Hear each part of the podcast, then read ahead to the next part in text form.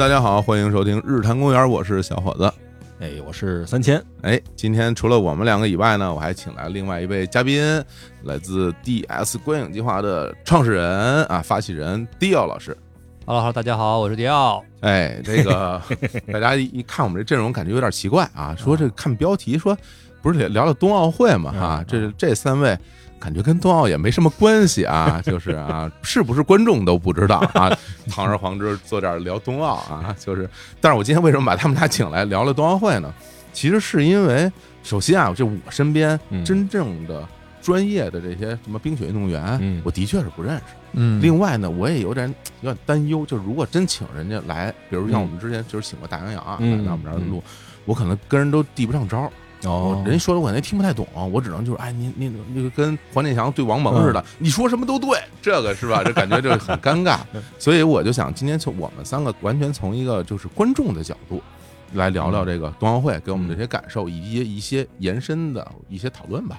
对，咱也不只是观众吧，咱我觉得多少都是冰上运动的参与者吧。哦，好歹都从小都滑过水冰吧。哦，那那我是滑过，破水成冰，出溜一跟头也算 参与过了。摔跟头也算。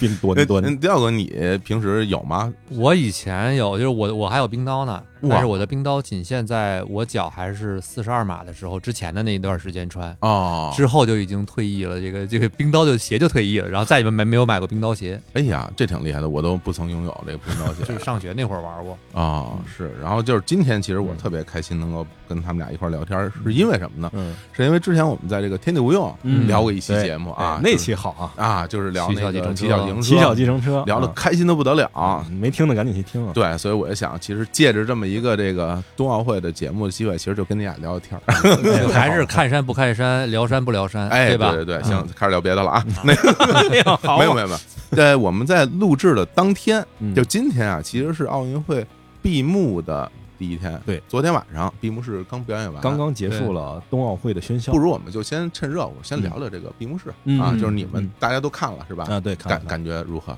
戴老师，我觉得还挺。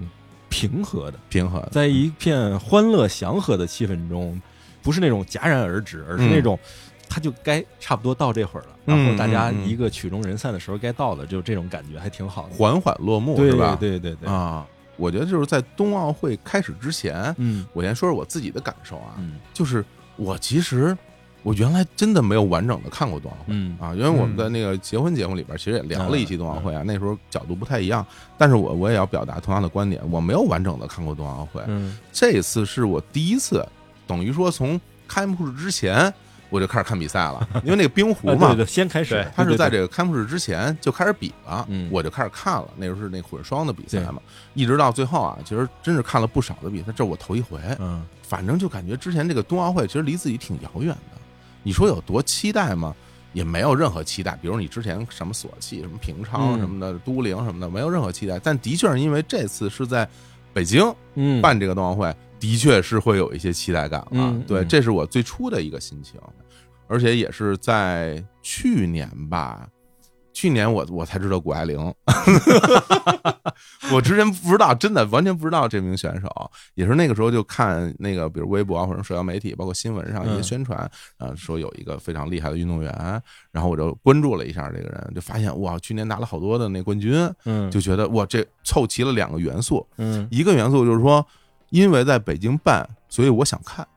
另外一个就是因为有他在，所以我想看他。哦，嗯，这个就是一个很强的动力了。嗯。那个时候其实是会有啊，这个冬奥会快来，我得看看，会有这样的一个心情。啊。就是整个在冬奥真正开始之前，嗯，完全是一种反正要在开在家门口了，嗯，得空呢正好可能能看一场比赛，你就看个比赛，不能看的也没关系，嗯。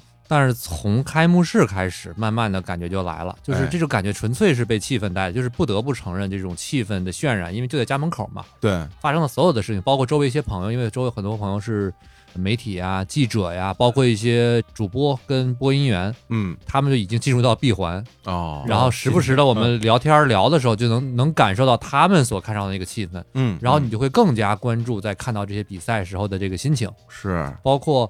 看这些比赛的时候，最有趣的是看之前，我会觉得我好像没什么兴趣，嗯，但是看着看着就觉得，哎，我想了解一下它是什么样的规则，哎呦，我会我会有会有会有会有，对吧？就就冰就就冰壶嘛，我就不懂。冰壶其实就是开始之前，因为有一些自媒体也好，包括一些渠道也好，把嗯这个冰壶好玩的一些场面展现出来之后，嗯我们会觉得好像能看。我觉得对我最大的冲击是看雪车、雪橇跟这个钢架雪车。哦，看之前我完全没有兴趣，我说我为什么要看几个人趴在嗯板儿上往下冲，或者是坐在板儿上往下冲，或者躺在往板上往下冲，是吧？嗯，但真正看的时候，开始看，哎呀，有意思，哎呀，跟看跟看 F 一似的。那可不嘛。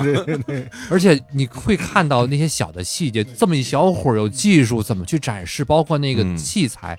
我觉得整个冬奥会给我感觉最深的一点在于，它不是那种完全来自于肌肉或者是训练之外的东西，就是肌肉跟可能体能、嗯技巧是我们在整个冬奥项目中的一部分。嗯，还有一部分很有趣，就是适合咱们这一代中老年人，就是器材。嗯哦，器材啊，器材越丰富，这个东西看得越热闹，哦，因为你会有很多细节，比如说看那个冰壶的时候，你看那个鞋哎左右脚啊不一样，对吧？对对然后壶的重量是什么？包括还出了很多周边。刚才三千老师还问我，哎，买那个碎钞的那个冰壶，啊对吧？对对，嗯就有很多东西可以让我们觉得，我们即便是玩不了这些冰上项目，嗯，你最差你也能买个周边吧，哎呀，对吧？就这一点东西就能带来对于整个的体育的这种一种觉得，哎，我好像或多或少有用各种方式都能参与，而这个我觉得就是体育的魅力。嗯哎呀，这个说起来还真是有有道理。我其实还真没想过这件事儿。就比如说，比如说钓鱼，为什么这个中老年人那么喜欢钓鱼啊？因为可玩的东西多，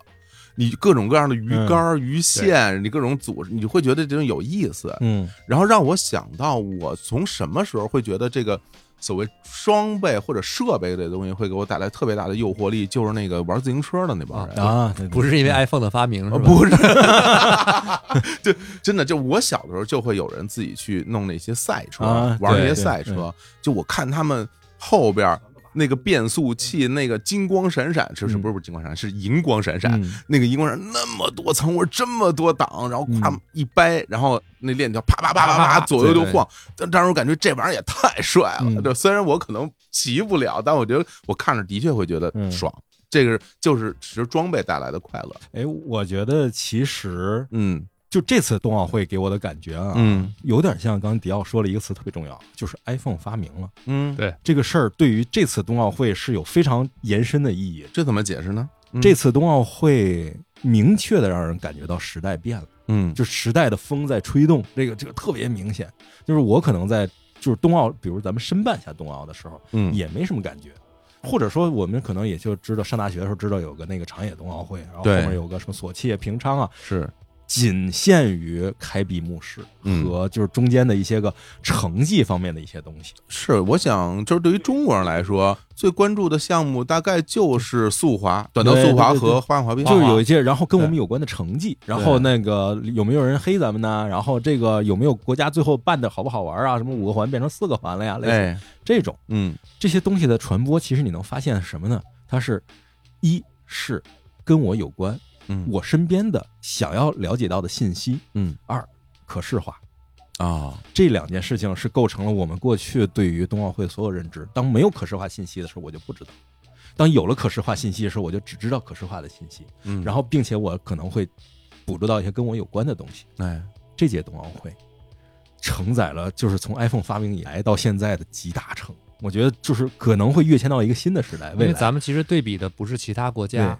零八年的时候，对。手机是零呃，iPhone 是零七年问世的嘛。咱？们比的是零八年的零八年咱们自己跟自己比，嗯。你想想看，咱们看比赛的方式，因为零八年我那时候刚刚好，还有很很多看比赛的机会，你不拿着票去看，对。你只能通过电视台转播的一些项目，而且赛程你是完全受制于对。转播时间的。咱们是这种，就用电视或者我自己去看，嗯，而且我看的是比赛，对，我看的是这项项目，然后我可能去像个凑个热闹，然后觉得哦这人太棒了，长脸，然后去看。嗯，这次的冬奥会十四年过去，是吧？十四年过去了，而且这个科技发展日新月异。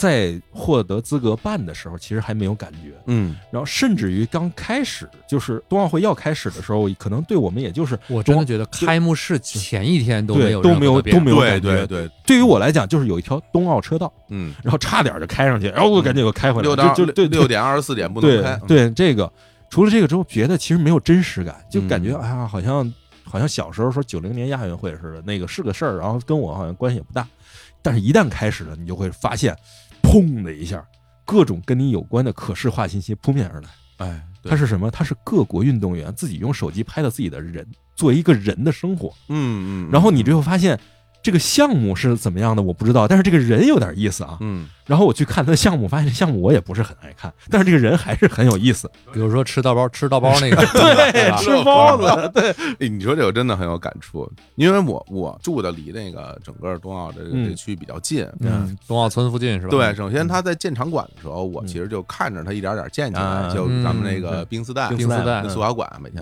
路过我能看见。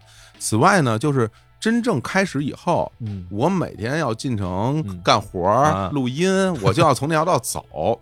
从那条道走的时候呢，经常会看到很多他们那边的那个，比如大巴车，闭环车辆，嗯，对，那些大巴有大巴车，有嗯商务车，就从他的那个整个场馆那里边开出来，嗯，开出来，然后就在上路上走。嗯。有时候我就会跟他们开到一块儿嘛，嗯。我就会抬头看，我就看坐在那个大巴车里边都什么人呢？嗯就是其实你完全看不清楚是人家长相，嗯但是你能看出他们是穿着那个各个国家队的队服的。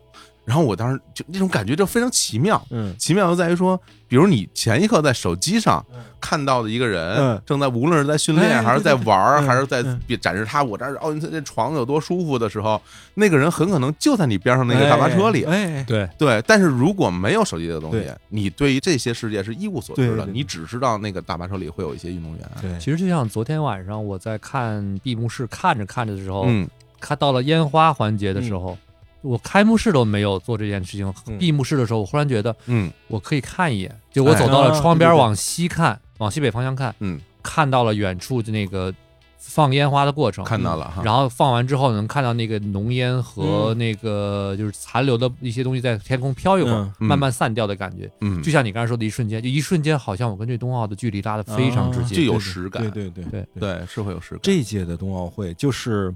虽然因为疫情原因啊，嗯。就是没有观众，但是虽然也有一些现场，也有现场一些对，拿票的人看但是这个可能就是从以往来讲是观众和运动员离得最远的一次冬奥会。是，但是你从现在的技术以及我们就是从承办的结果上来看，嗯。这离得最近的一次，它是离得最近的一次。对。这个事儿，按说它应该是二零年由东京奥运会去承担这个责任，但是他们砸了，他其实没有办好这件事情。嗯嗯，他最后是由北京冬奥会在二零二二年实现了真正的是运动员和爱好者和观众所有人之间都不是那种近距离，是零距离，甚至互相穿插的。对，就是你说他吃个包子，他吃个韭菜盒子，这已经不属于零距离了，这是他进入我的生活，我进入他的生活，这个简直是太棒了！为什么我说最后冬奥会闭幕式给我感觉是一种特别欢乐祥和气氛中自然的终结？就是到了，就是主持人在那说请运动员入座，运动员 我不，我 我不 还在玩儿我这我这转正圈呢，转转圈圈呢，这就是这就特别像什么？有一个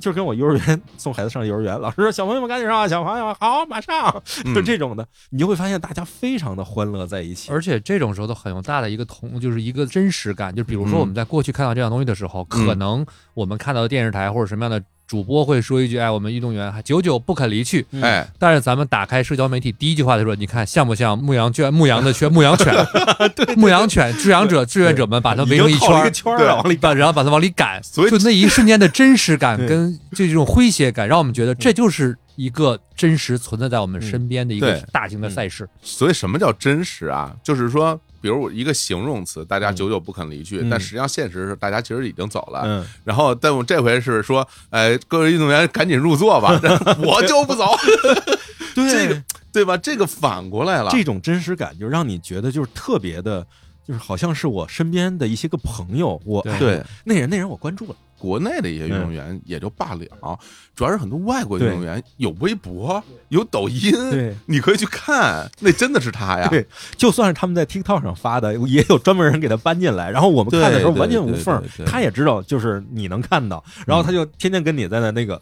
隔空对话，隔空对话其实。跟对啊。你互动，这种互动感非常好。对，这一点东京的夏季奥运会完全没做到。就比如说嗯。开幕式的时候，有那些呃运动员嗯。在直播，嗯，就咱们的冬奥会开幕式可是有各国运动员在直播的，这件事情很有趣。就是有的人看到这个的时候发的是什么样的视角，嗯即便我们是第二天看的时候，嗯都会有一种感觉，哦，他们真的就在这边，而且是一些好像我们平时。不太能见到的人，居然有一种主视角的感觉、哦，是原来我们开幕式入场，我们如果入场是这个样子。嗯对，而且就是除了他们以外，对于我来说也有一个特别明显的不一样的感受，因为今年我看冬奥啊，嗯。基本就是在咪咕嘛，啊，我是在咪咕看的。嗯。我怎么看呢？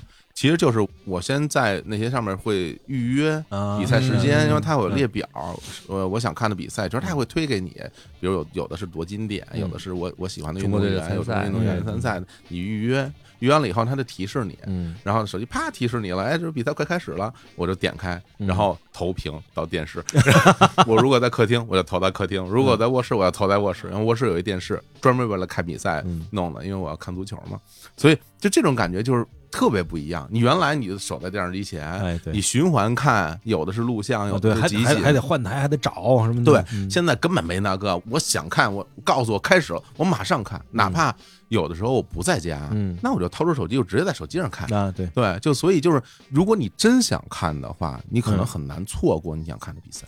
这块儿我觉得其实是有一个很大的变化。我觉得还有一个让我觉得亲和的两个差别吧。第一嗯就是夏季奥运会的时候，因为项目太多了，嗯。嗯。比如去年的东京奥运会，嗯。去年二零二一年的二零二零年东京 夏季奥运会 又，说一就是遍啊，对吧？就是我们能看到很多项目，但有的时候真的觉得，哎呀，看太多了，就是嗯。错不错都行。嗯，但今年冬奥会，第一在家门口，第二它真的没有那么多比赛，嗯。一共才一百零九个小项，哎。而且我们有很多项目预赛，你看一听啊预赛啊，算了，看不看都行。哎，对吧？决赛，那今天看一个吧嗯。你几乎感觉好像每天都有决就赛，每天都在有决赛，每天都有而且就这么十几天，又是过完年，刚好卡着咱们过年盹儿的时候，从咱们放假，全中国人民最闲的一个假期，嗯不就是总体来说吧，最闲的一个假期，对对吧？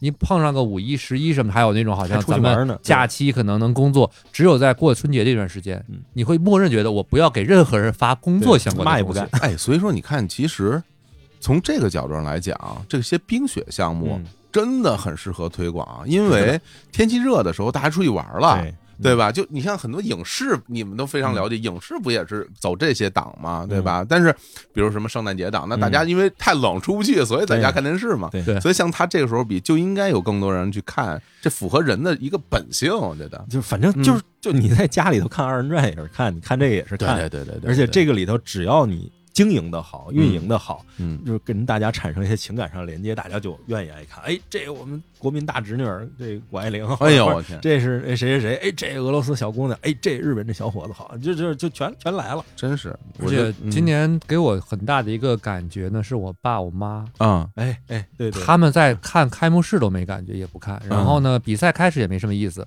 直到我说你咱们看一会儿冬奥吧，他说看什么呀？咱们看个冰壶。嗯，然后呢，我看着看着呢，我就干别的去了。我妈回来给我讲，今天给我哎，今天这个我跟你说，瑞典队打得非常好，因为开始看混双，啊。然后之后第二天我再看的时候，我规则还没那么懂。我妈跟我说，嗯。你看他一定是打悬停。哎呀，又悬停太专业了，这就是咱们说的这个与嗯平台有很大的关系，嗯。就不管是咪咕还是央视频，其实因为比过去来说，他们坐在这儿去等那个时间看，嗯。而是今天我手机点开就能看。哎，我妈就是把一些比赛，她我她她要午睡，嗯嗯。睡醒之后她要去看他，要看刚才那场比赛啊。我其实知道结果嗯，她不知道，嗯她也当自己可以不知道，嗯，踏踏实实看完一场比赛。哎，看完之后我说，哎，打的谁打的太好了。跟 你说，他跟我说，哎呀，这个中国队今天打了一场有点实力了，嗯，嗯前面打的不错，后面有点嗯战术上有点问题。啊，我说你可以啊，他说嗯。第二天忽然过来一句，哎，你知道吗？雪橇很好看。看那么多啊，他就是当这个东西一旦形成一个我好像点开就能看到一个有趣的东西的时候，嗯。而且就在身边发生的时候，它也会就像咱们说吃一个东西，一开始啊我吃不惯这个，嗯。吃不惯那个，嗯。你吃着吃吃习惯，你会觉得哎也能吃。嗯。一旦习惯养成了，这事儿就有意思了。嗯。是是。是，我觉得还有一个比较客观的一个现象，嗯。就是因为其实今年想打的也是如何让三亿人参与到冰雪运动来。嗯大力发展冰雪运动，嗯然后甚至要解决冰强雪弱的这样一些问题，对吧？嗯其实今年的整个的各个平台在主播跟导播以及解说的时候，嗯加了很多非常基础、非常常规的解说方式。嗯，这个其实，在夏季奥运会之中，有的时候都见不到。嗯，的确，嗯，的确，咱们国家在这次冬奥会的时候，其实嗯。有几个相关口号，一个是肯定是三亿人上冰雪，是。这是一个。是，然后呢，在运动上要解决的两个问题，也不叫问题吧，就是现状。现状，一个是刚才说的冰强冰强雪弱，对，这是一个；另一个是竞技项目强，群众项目弱。对嗯。就这个是非常有代表性的一个概念。嗯其实它就相当于什么呢？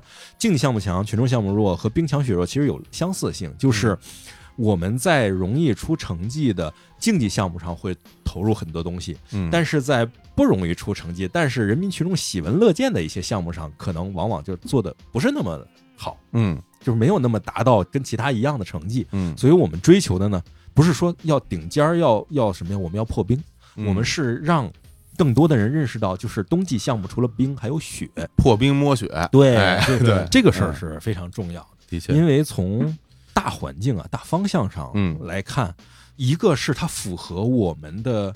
为什么要办奥运这件事情？办奥运本身肯定是要就是发展体育运动，增强人民体质，从这个精神以那是及这肯定，以及弘扬就是人类对于极限的拼搏，嗯这些东西。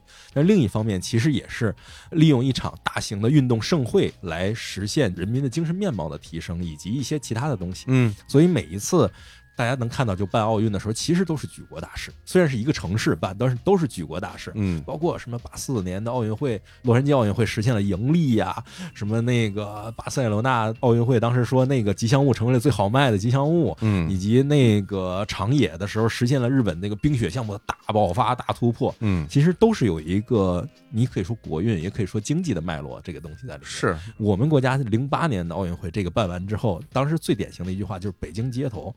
跟香港一样，遍地都是洋人，嗯，就这个 这个事儿就非常的非常棒的这种感觉，就国际化城市的到来。这一次奥运会，其实冬奥会给我的感觉是什么？它体现了就是我们国家在发展的过程中，就经济的发展中，嗯其实已经来到了一个经济的一个突破阈值的一个点。就是你过了这个阈值之后，你可能会达到一个新的环境。就是我以前冰上运动是什么概念？泼水成冰，就是嗯因地制宜，就是有河的地方就有冰，嗯我可以在这儿发展，然后你去拼我的优势项目怎么样？雪是什么？雪是有山的地方有雪，嗯有雪的地方就能搞雪地项目。然后以前的搞冰的东西，我们可能在室内就能搞，但是搞雪的地方全是在室外的。对对，接下来你就是可以在国内的旅游业的发展，就叫什么文旅产业的发展，嗯以及体育运动，就是我上雪之后，这所有的东西都是配套设施。对，天气，包括道路，包括就是所有这些场地环境都是，以及我们冰上运动的时候，可能就是咱们说有冰刀或者这些。那么你雪上运动的时候有什么？你的雪板、雪具你的雪具、你的滑雪的服装。嗯再拓展一说，你天冷的时候参与运动，你就要穿的比以前要多，你需要置办一些符合冬季的时候运动的一些个行头，一些这些东西。嗯，那这些东西其实是巨大的经济而且你需要一个经济的一个基础作为依托，对，就是你有这些消费能力了，对。你才能再去玩这些东西。咱们用玩来说，就是三老师你说这个，我就是感受很明显，就是因为这些年，我就从自己的朋友圈里就发现一个非常明显的一个过程。嗯最初我身边真正大家一到冬天就去滑雪的人，嗯可能就那一个两个。就那么一两个人对对对对对对这大概就是什么六七年前，对，就发现他，哎呀，什么今年这人好哎潮啊！哎，我去滑雪了，哎，感觉这人真牛。嗯，你到现在你再看，到冬天全是滑雪，全是滑雪的，所有人都是滑雪的，对吧？然后我还有一个更直观的感受，我前两年不是受伤了吗？啊我去医院，嗯，病友，骨科啊，对我那个膝盖做手术，嗯完事儿之后我就去那个康复医院做康复。嗯，我的病友嗯百分之八十 都是滑雪的，都是滑雪的，都是滑。这产业。认识了好多朋友，大家都说你也滑雪，我不是我踢踢球。球的，说那你哎呦，我们都是滑雪。朋友圈里面嗯。早些年可能去滑雪就这么几个人，嗯。但是这两年呢开始，一个是像你说现象特别明显，大批的人在滑雪，嗯。而且特别有趣，就是这一批人到了夏季，还有一个高度的重合，就是潜水跟潜水。冲浪。对。哎，平日可能就跑马，哎，平时啊，还有对像你说还有对吧跑跑马，真的是，跑步的这些我觉得很多时候就是说，从身边的这些变化，我们可能没有发现这么明显的嗯。一些所谓时代的变化。嗯。但是回归到这次冬奥会，你会发现所有的你之前看到的很多细节，都在这一件事里嗯。啪就全出来了，你都看见他们了。对，这个东西是感受很明显。而且过去来说，可能我们过去看到的那些东西，我会觉得啊，光活，但是没有生。今年对就我们现在看到有生活了。嗯 OK，就是除了活，我们还在生着，我们还有生，我们还有生机。嗯我们要通过滑雪，通过冲浪，通过潜水，通过去医院，对吧？包括这些朋友们，他们展现自己的那个病例的方式都特别都千奇百怪，对吧？我跟三千老师共同认识一些朋友，嗯前两天就是忽然哎就说拍了一个自己破碎的头盔，嗯，哎呀，林林熊猫嘛，对啊他就说哎这个刚才滑了一下，然后一瞬间短暂的失忆，哦，对，我看林熊猫现在在哪儿他在新疆滑雪啊？是吗？是吧？而且我跟你说，还带动了这个纹身业。跟你说，好，真的，我发现好多朋友都是掩盖一下自己的伤疤嘛。三千刚才说到这个零八年，我觉得零八年嗯跟整个二二年非常大的区别。嗯，零八年其实是打开国门，希望外面的人进来，嗯你来了解认识一下我。就你看看我们嗯过去可能有人来，但是大家会觉得哎中国是一个神秘的国度，我们去玩。虽然咱们觉得好像不是这么回事，但是事实，我很多朋友跟我说就是这么回事儿。如果没有北京奥运，就是我一些国外的朋友，他们不会觉得中国好像是一个可以经常经常去的一个嗯选择，他们会觉得好像早些年咱们说咱们去新疆、去西藏玩吧，好像是一种略有一点点哦。我去还是不跟你去天津是不一样的。对那可不。但现在你觉得去天津跟新疆肯定不一样，嗯但是你会觉得去新疆跟去海南没有差太多。对对对对对，那零八年之后就带来这么一个影响，而一四年不再是说打开国门，希望大家来咱们新冠单说，是吧？嗯？对，就二二年，就十四年后的今天，嗯更多情况是在于我们能够把我们自己的样子展现给全世界的人去看。嗯嗯。就我们现状就是这个样子，我们的发展，我们的精神面貌，我们所做的一切，你可以通过这样一场盛世的全球的这样上的转播也好，节目也好的方式，让全世界的各地的人看中国在十四年前跟现在的变化又有什么。而且真的是，就是不单单在城市面貌，嗯。或者说我们比如说开闭幕式整个这个状态上有有这种体现，你在运动员身上你看的也非常的明显。对对对，就是这次冬奥会嗯。给到我最大的一个感受就是说，有大量的运动员在这个场上，他们可能都我怎么这么说可能不太对啊，但我总是这么种感觉，就是他们可能真的不是说我一定要争一冠军来的，哎，就是有时候你会发现他们在场上最终完成了自己想完成的那个东西，嗯。然后跟大家他的对手之间的这种交互，甚至有时候你看那镜头他会嗯。拍啊，比如说他们玩滑雪，嗯。那个人在滑，其他人在底下看他们是什么表情。如果说我怕这个人跳的比我好，那种表情你能嗯看得出来是那种什么急躁的、焦躁的，是不安的。但是底下很多人都特期待，说：“哎呦，我想看玩一大的，对他玩一什么，就是带劲不带劲。然后跳好了以后，哇，就大家一起庆祝。嗯这种感受，你在很多的这种所谓竞技体育上你是看不到的。嗯这种感觉是非常非常明显的，在这次比赛里。但是我们也不排除说有没有像原来我们在夏季奥运会看到这种场面，当然有。嗯你看，你看短道速滑，嗯你有包括你看花样滑冰 嗯那些运动员是赢了也哭，输了也哭。嗯，对，就你感觉他们身上那种压力有多大，就是对于这个比赛那种，就是最终滑完了之后那一刻，嗯都可能要流泪了。嗯我就会觉得说，哎呀，我终于把这趟给滑完了。嗯。我甚至会有人说我我解脱了嗯。那种那种感觉，当然我不能肆意揣度人家的那种心情。对，我觉得你的揣度不是说我们任意或者肆意，恰恰是因为嗯。刚才我说那个啊，感谢 iPhone 的这个诞生，其实就是科技。嗯。科技让我们通过高速摄影机，通过各个全方面角度、VR 角度、全方位角度的一个嗯直播，嗯。我们看到了赛场在，我们就说不能说所有都有哨声吧，但是嗯。假设就是在哨声响起那一瞬间开始，到终点结束之前，不管什么样的项目，我们都能看到之间、之前、之后的所有运动员的表情的变化。是甚至还有人在猜，你看他跟他两个人就是好朋友，两个人在比赛上是什么样子的，对对对谁跟谁看着就是不对付。嗯对对，其实这些小的细节，我们在过去想象不到，嗯真的不是因为我们不想播，而是在于嗯没有那么多的嗯科技去支撑，对对吧？现在我们看到那个，包括尤其花滑，嗯对吧？我们说羽生结弦也好，跟嗯我们的、我们的运动员的互动，嗯。甚至在过去的项目之中，可能很多运动员之间，中国的跟其他运动员就是好朋友，嗯。但是我们看不到。而今年是在很多场下，这看到两个人，甚至摄影机嗯。能够录下他两个人的交流的内容，对。就这些特别生活化的东西，让我们觉得了这个整个的赛事更鲜活，更贴近我们。是吧？这个有点像什么呢？就是如果说以前咱们看奥运会，或者说零八年的时候，或者嗯甚至二零年的那个东京奥运会，都有这种感觉，嗯就是我开一个 我我开一个场子，哎，大家都来这儿啊，嗯那个比划比划，然后回去说，哎，我去了哪儿了，这特别好。这次的二零二二的冬奥会是什么呢？我也老去你那儿，你也老来我这儿，咱们都熟，都认识，都知道对对方。然后咱们哎，这事儿我也想玩儿，咱们切磋一下。哎，或者说，哎，你来教教我这事儿，哎，你怎么弄的？这个咱们互相比划比划，来教教我怎么玩儿。完全这状态已经变了，所以就是你不管是现场的拍的一些东西，还是那个甚至好多观众拍到的，或者是运动员自己拍到的，都是什么？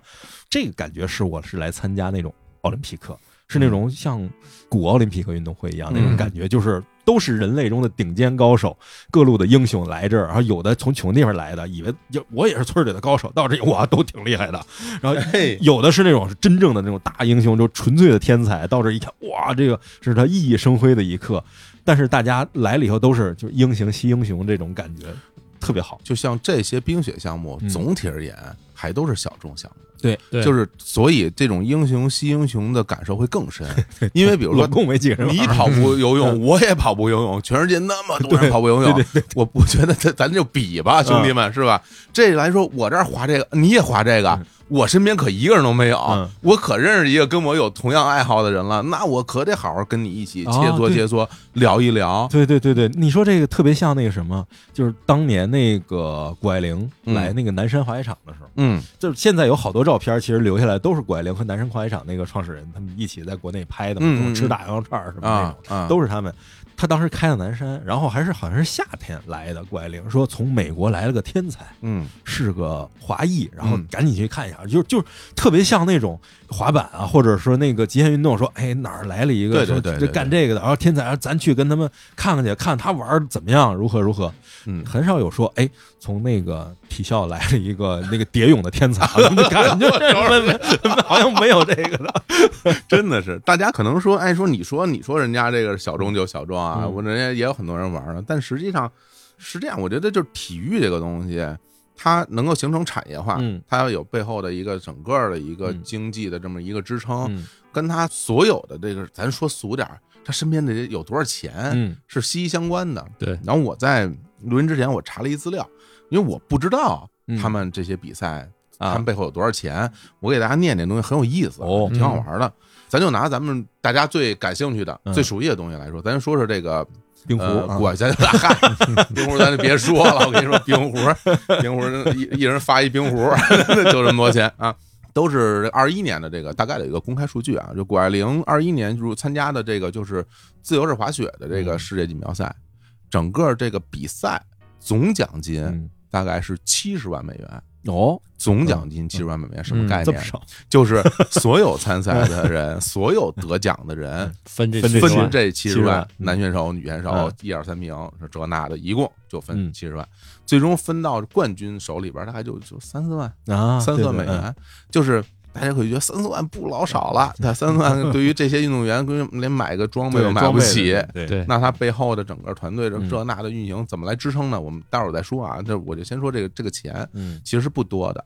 然后看了一下滑滑冰，嗯滑滑冰的那个国际锦标赛，嗯整个的全部的嗯奖金池一百万美元，哦，其实也也不高，也不也不高。嗯华华明还有双人呢，嗯，对啊，还有双人呢，嗯还涨了点钱呢，一共就是这一站啊这就是一百万，嗯大家就分吧。嗯然后我说说那些挣钱的啊，我说那些挣钱的，大家看这中间差距有多大？嗯就美网，嗯，二零二一年美网，美网的冠军赛总奖金池多少钱？是五千七百五十万美元，哇，是五千多万美元啊啊！对翻五十倍，对，然后咱都不说别的啊，就是光这个男女嗯。男女单打的冠军，嗯。光冠军啊两百五十万。哦，你想，人家整个一公开赛一对百万啊，他这对这这是美网啊五千七百五十万。翻一百倍，对，那大家说，我那这个体育那什么最挣钱？我我告诉您什么不是，我不敢说最挣钱，我说一个比较挣钱的，大家可能那个欧冠啊，这足球啊，欧洲冠军联赛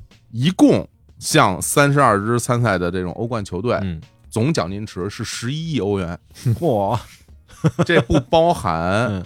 转播费啊，嗯。啊，该挣的钱单挣，对，纯的这种这种，所以说就是这些项目之间的这嗯。个经济收入的差距是非常非常非常大的。对，所以就是为什么大家也要理解那些有名的运动员，他们为什么要接那么多广告？对？因为你必须要接广告啊因为你你自己的装备、你的训练场地、你的工作人员、你的教练，包括你买的保险，这些人肯定要肯定要疯狂买保险，吧？对对对，你所有的差旅飞来飞去比赛，你最后你到一个站比赛，你不见得能拿到名次啊，嗯那你可能就分文没有，嗯你就纯烧钱，那钱从哪儿来？如果你能接广告，当然要接广告了，要不然人家凭什么在那儿表演这么漂亮的比赛项目让大家看啊？对对对，对，所以其实现在看起来啊，我就觉得这些雪上项目嗯，的这些运动员，比如咱们国家原来老说咱们兵强血弱，那那那很正常对啊，因为花钱花太花多对呀啊，对啊，没钱啊，然后说我们什么雪上项目群众基础也比较薄弱，那是啊大家玩不起啊。对，呀，就说回来，我之前在朋友圈里看，为什么这些年有那么多人在玩这个雪上项目？真的有钱，有钱了，真有钱了对，有钱有时间，敢玩了，嗯玩得起了，这个是一个非常重要的背后的经济账。对，嗯咱们刚才不是说三亿人上冰雪吗？嗯，我就别的不说，你裤衩背心上不了冰雪吧，对吧？你得总得制羽绒服，那个抹油那感觉，别人不敢。那个，你总得有帽子、手套吧？嗯再加上你不同的项目、不同的设备、不同的什么场地，然后不同的地区，然后再加上交通，这是一笔非常大的经济账。对，这个东西运转起来的话，我嗯别的，比如各个地区的经济的搞活呀，嗯包括那个产业链这些东西都不说，嗯，就衣服、鞋帽这一项，所有人都拦不住新疆在这个事情上消耗掉他的那些个棉花。就是，就是你把三亿人上冰雪这事儿搞活了，嗯，谁拦也不怕。当然了嗯，对，这是一最硬的东西对，了。这是硬东西，就是我自己内循环还不够呢，我还给你对 我们这羽绒服还不够穿呢。待着去吧你。今天一进屋，这这三老师说：“你试试我这羽绒服感觉怎么样？”哎，我说穿着真不错嗯，多少钱啊？算了，买不起。有有有有有有便宜，迪迪卡侬，迪卡侬就便宜。哎，给钱了就说的对对对对对，对，而且其实从今年整个的冬奥的开幕式开始看，就能感觉出来，因为其实今年为了宣传冬奥这件事情，国内用了好多不同的社交媒体的方式吧，嗯包括一些呈现的手段，包括我们为了冬奥会而新建了很多只有专项比赛能用的场地。哦，对对对对对对对对对，太帅这一项直接让建筑行业又换了一种角度，不能说给建筑行业带来什么样的生机，因为这东西不可复制嘛。嗯。嗯。但是你从概念上来说，用很多老百姓的方式来说，大众方式，OK，我们找到一个新的角度去嗯认识，比如说雪橇雪车和钢架雪车的场地的这个雪游龙，就是在延庆，对吧？对对对，整个整个在延庆的这个国家雪车雪橇中心的这个位置，嗯。神城雪游龙嘛。嗯。我看过那个介绍那些资料之后，就觉得这东西平常能干嘛呀？后嗯来说平常能干嘛？你平常能训练，啊训练的还是这三项。啊 就是它整个的一种建筑的方式。换句话说，有的时候我们呈现，甚至有人说，哎，这东西以后是不能用了，干嘛嗯？其实第一就是你未来作为旅游参观可不可以？肯定可以。可以。第二，作为专业的训练可不可以？可以。嗯那么再就是，如果有人想去尝试嗯玩一玩雪车啊、雪橇啊这种不是很离我们非常近的项目的时候，嗯可不可以？也提供了这样的便利。是就换句话说，从任何角度来说，我们看到除了刚才说我们说衣服，这就是嗯显而易见的。嗯建筑，甚至是这种交通，大家我们看到更多的服装。今年嗯开幕式还炒红了一件事情，各家羽绒服。哎，对，对对对是对吧？对，啊，就这一个羽绒服出来，换句话说，博格森站起来说：“我们从多少年前开始就提倡大家每年换一件羽绒服了。我们找了多少的明星去代言，在全球各地做最顶级的这种地段去开这个旗舰店，对吧？嗯已经让大家开始去买日常休闲的羽绒服，甚至变成了一种日常的穿搭。嗯。那到了专业项赛场之中，我们在开幕式看到那些品牌们，嗯。还有人公众号罗列出来，我看这个东西是在之前就发发布了。对对对嗯嗯。那一天当天可能就百万加了得，对，这次开幕式上那个简直就是各国的这个纺织产业大比拼。对对对，就纺织产业博览会。对，纺织产业就就就广交会了，感觉我我原来参加过 那个纺织产业博览会，农展馆。我还当过志愿者。我上大学的时候，真的特别像啊。对，就是你看啊，每一个国家都有自己的那种拳头产品，嗯对吧？你说，你比如说加拿大，对，没出场，大家就知道他会穿哪个品牌，对吧？然后德国。刚一走，我说这德国不穿阿达斯都别来，对吧？那中国安踏肯定要弄上。最逗的什么？我看那个瑞典嗯穿一身优衣库，对把我逗坏了。我忽然想到一个词儿，嗯什么叫日式北欧简约呀？这就叫日式北欧简约啊！就是每家那个衣服穿出来，就是它完全符合自己的，就是这个国家民族的那个精神风貌。对对。对对对，就是我我看昨天最后闭幕式上颁奖的时候，不是美国是拿了个银牌吧？吧？对，五十公里嗯。越野，嗯，那个美国的女女运动员，那个大羽绒服，好家伙，就是你在图上看着不明显，在底下走的时候敞开了一穿，哇，那个特别飒，就是特别美国范儿那种。阿尔弗劳伦嘛，而且它整个那个整个配色设计就是那个乡村俱乐部，对，就是乡村风格的。嗯嗯，然后英国就好多人开幕式啊，英国这身好看，嗯。英国那身儿里面必须得穿毛衣才行，但是嗯完全就英国那套抗湿冷的那个玩意儿。对它不像这边就靠大风刮刀子脸，就就不是这种的。对，然后再你就别说中国穿那一身了，这就是我们整个这一套产业。我们安踏在今年就是王府井整个那个 APM 下边，嗯各个不同的品牌都在这里面，就是民族产业，每家的拳头产品拿出来往那儿一放，对你穿你的，我穿我的，那就比吧，对对看谁穿的好看了。还有今年中国再一次都不用输出吧，但是把嗯熊猫再一次对吧，哎打成了这个热款。熊猫就是你刚才说王府井的王府井的这个运动品，嗯王府井还有这个冬奥纪念品的这个专售店呢，天哪！天天排队，凌晨开始。我好像就昨天上午去的那个王府井那边的玩具店，嗯它跟那个百货大楼是挨着的，然后里面广播就是本日就上午几点，那个嗯十一点吧，说本日冬奥纪念品已全部售完，给您带来的不便，敬请谅解。哎呀，你说说，这是我现在真的就我能想象，就是在什么秋叶原是吧，嗯在这个表参道嗯，那些被雪覆盖的 排队的人，扒开雪看你还活着吗？啊，还活着，那接着排吧。真的是早晨那个六点到那，发现前面排好些人，嗯，全是这种。说起这，我就有点有点遗憾。嗯当年这个比赛之前就去过一些这个特许经营店，是吧？看到这些纪念品，也没想着买，当时觉得知道知道，就就这个吗？谁想现在这么火啊？不，那个我是觉得它本身当年其实，在很多地方能够展现出来的，就是雪容融比冰墩墩其实要火一点。嗯冰墩墩的设计多少还是有点问题的，所以它的一个是产量跟不上，嗯另一个就是它在被一吨吨捧起来之前，其实没没有那么火，对，所以就是大家也措手不及，然后怎么就突然就火了？是，据说昨天好像放出了一百万个新的，然后今天说两百万个都没了。哎呀，太火！这些比如说周边，对吧？它也是一个产业嘛，没错包括我们新的这些建筑，这些东西它能都能带动周边的这嗯很多的这些就业的机会。比如说你弄了一个场馆，你当然我你日后维护永远需要人，就肯定永远跟这儿了，对吧？你包括未来他接受无论是这种专业队这种去训练，嗯。还是说面向个人开放，嗯，那那你总要有一波人从事这个产业，嗯。对，所以他就其实是真的能够搞活一一个地区的经济的。哎，这个雪如意是肯定会留下，因为它上面那个出发看台实在设计的太棒了，我就嗯。特别喜欢那个。雪如意肯定是会保留的，因为对于雪如意来说，就是你高台，就是你的跳台滑雪这些东西，你是你无论如何未来都是有这个嗯。有这个需要的需求，嗯。对这一届我觉得最棒的是首钢大大跳台，对，那个叫雪飞天，对那个那个东西就，首钢我滑雪大跳台我觉得今年很多人被网上的照片什么的吸引进整个冬奥会项目，都是因为看了首钢大跳台的一些个照片。冷凝塔就是哇，人飞起来在冷凝塔上画了一个冬 一个冬奥会的冬字，然后底下有五环，哇，这什么东西？太帅了！然后点进去看一下，然后开始看冬奥的。因为单板跟自由式滑雪的那个大跳台都在这个雪飞天嘛，然后尤其是单板又有我们的一个想看的这样一个项目，苏一鸣对啊对苏一鸣，嗯，这个东西本来就特别吸睛，再加上那种工业化的风格，对太符合这种所谓的这种 我们说工业审美了啊，对，就是非常帅这些东西。对我觉得其实都有点接近当代的这种青年文化。对，你看，你像对对，对比如说你看他。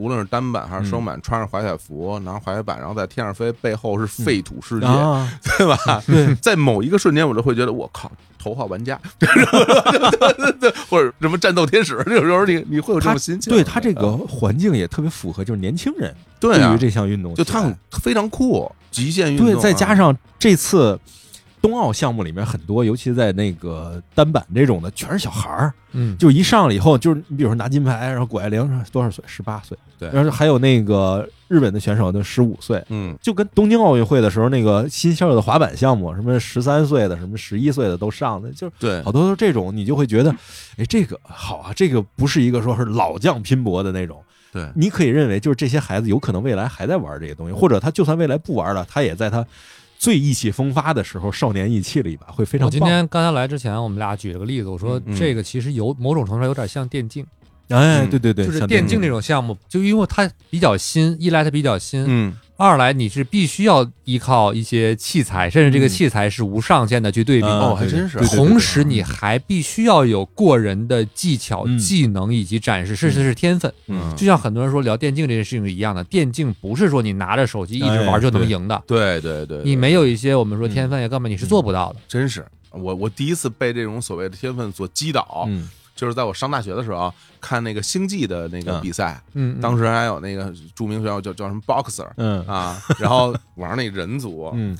因为我看不到他的手，嗯我只能看到他的鼠标是怎么嗯点他那些作战单位的，嗯，他就每一个作战单位每个人单独操作每一个作战单位，并不是画框啊对，对他不是 A 上，然后或者 A 过去，编上，对，他都不是编号，就是嗯单独操作每一个作战单位，然后啪啪不停的让每一个人在前面走，后边走，左射右射，我都傻了。我说，尤其是他玩那空降兵嗯运输机过去，叭叭空降，空降完了以后，那队形就空出来了。我 我当时我就想，这练不出来，这不是人非人类所能及也，根本不可能。当时我们管那叫微操嘛，那嗯。那时候刚微操这个词刚出来，或者是什么每秒点击多少次嗯 CPM 多少次，当时就说这个，那大家就想说啊，你说你看人家什么时候说，你你把我手剁了，我也来不了。就这个时候你就能看出来，的确这个天分多重要啊。器材跟器械，其实某种程度上吧，能拉近我们对于某种项目的接近的程度。嗯。嗯。你像早些年，比如说我跟他赛跑，那就是谁跑得快谁跑得慢。嗯但是篮球在九十年代刚刚热闹那会儿，打街球，我怎么打胯下，我怎么打花式，嗯大家总就就有这么一球，我练着好像就行。嗯直到有一天发现啊，他原地起跳一米二，跟我 原地起跳二十公分，就是有本质上的差别。嗯，但是玩花球这件事情是 OK 的。那么换到单板各方面，咱不能说这些有什么多大的同类，对吧？那放到电竞更是这样了。嗯同样拿一个手机玩一个游戏，嗯。我们都是意识到了，有的人手能到，有的人手就是到不了。嗯对，而且我觉得它丰富啊，就比如说，比如说你竞速类项目，嗯你评判标准就是谁快谁慢，嗯对对吧？就是我比你快，嗯，从规则啊上我就厉害了，对，大家比的就是谁快谁慢，嗯甭管别的，我就是这个，它单一标准。所以很多竞技类体育，你看就看结果，嗯对吧？有时候甚至你看到一个成绩，你都会为之兴奋。比如说，我现在告诉你，今天有一个百米飞人跑了八秒，嗯。你肯定就我靠，太牛了！对。虽然你没有看到比赛，你都会觉得哇，这厉害。但是你再看他这些雪上的这些项目，不是这种单一标准了。嗯嗯，它不是说你快或者你飞得高，嗯。你难，你所有这些东西，它不是一个单一的一个取向，它是包含所有东西，比如你的空中姿态，然后你飞得够不够高啊，然后你的那些旋转够不够，你漂不漂亮，我觉得就这个东西它很复杂，以至于最终的那些打分儿，我说心里话，很多打分儿它不能让我信服。嗯嗯，对，就有时候我从心里会觉得，你虽然给他打那么高分，但是我觉得他做的就没他做的漂亮。啊对，嗯甚至我我相信会有很多的运动员心里也会觉得，嗯你这些打分都是屁，我根本不在乎，嗯我在乎的是我自己飞得帅不帅。对对，我那一下爽不爽？对，我要的是这个。嗯你从他们的表情也能看到，他们那种开心是来自于每次人他完成了自己的动作以后，嗯。他已经庆祝了，嗯，嗯。而不是说最终我得到分儿以后，我再次发泄我的那那种嗯。那种庆祝，那种感受是不一样的。所以我就会觉得，这种雪山项目的魅力比单纯的纯粹的竞技体育其实还要强，它能够吸引很多人，会觉得我这东西，哪怕我没有办法做到最好，我也会觉得我能做到我心中的最好。嗯。这件事儿其实很重要。的。